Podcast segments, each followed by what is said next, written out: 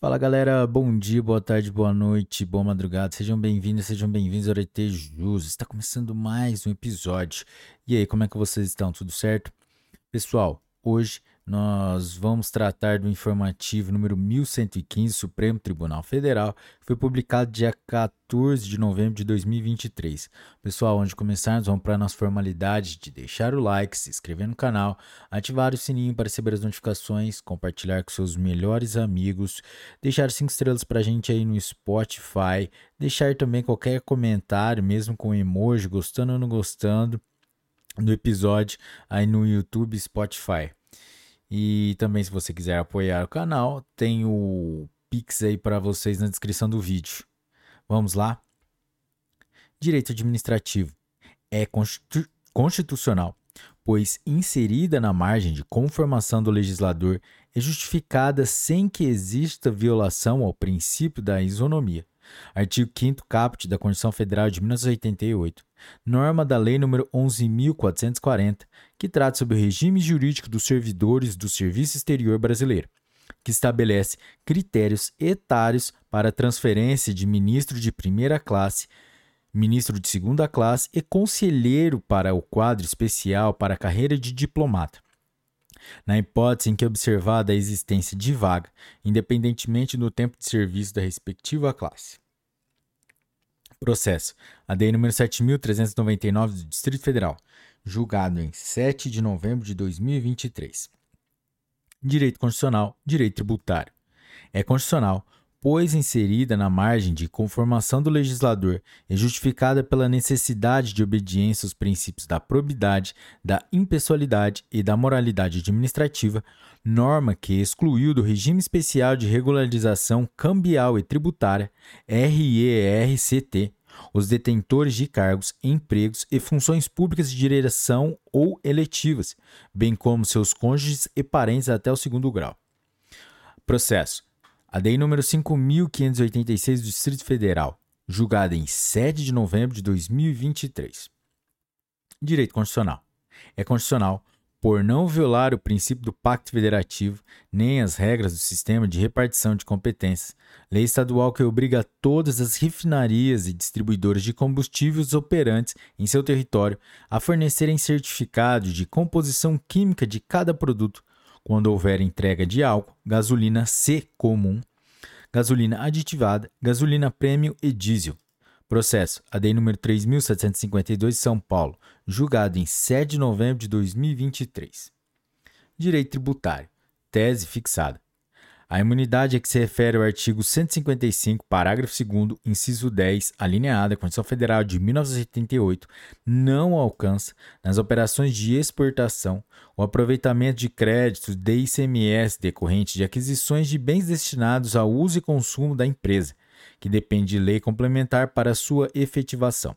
Resumo: é necessário lei complementar para efetivar o direito ao aproveitamento de créditos de ICMS decorrentes da aquisição de bens de uso e consumo empregados na elaboração de produtos destinados à exportação. Processo: Recurso extraordinário número 704.815 de Santa Catarina, julgado em 7 de novembro de 2023. Interteor.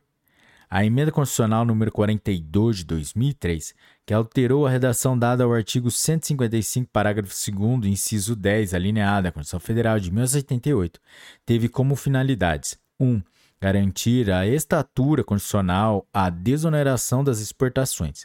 2. Vedar a concessão ou prorrogação de benefícios e incentivos fiscais ou financeiros. E 3. Realçar que a transição para o novo modelo de ICMS ocorreria por meio de lei complementar. Nesse contexto, ela não alterou a sistemática de acreditamento nas mercadorias destinadas à exportação adotada originalmente pela Constituição Federal de 1978, qual seja, o critério de crédito físico, mediante o qual apenas os bens que se integrem fisicamente à mercadoria dão ensejo ao acreditamento, pois já submetidos à dupla incidência tributária na entrada e na saída da mercadoria.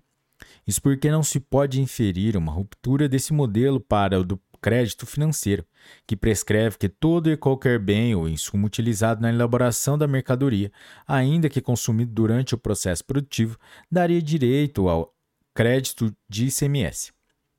O que ocorreu foi uma ampliação da imunidade que até então incidia somente em relação aos produtos industrializados e passou a abranger todas as mercadorias destinadas ao exterior, inclusive os produtos primários e os semi-elaborados. Uma ruptura dos parâmetros atuais pode ocorrer apenas se constar expressamente do texto constitucional ou de algum fato novo que, por si só, seja suficiente para abalar o contexto consolidado pelo texto constitucional, pela lei e pela jurisprudência do STF.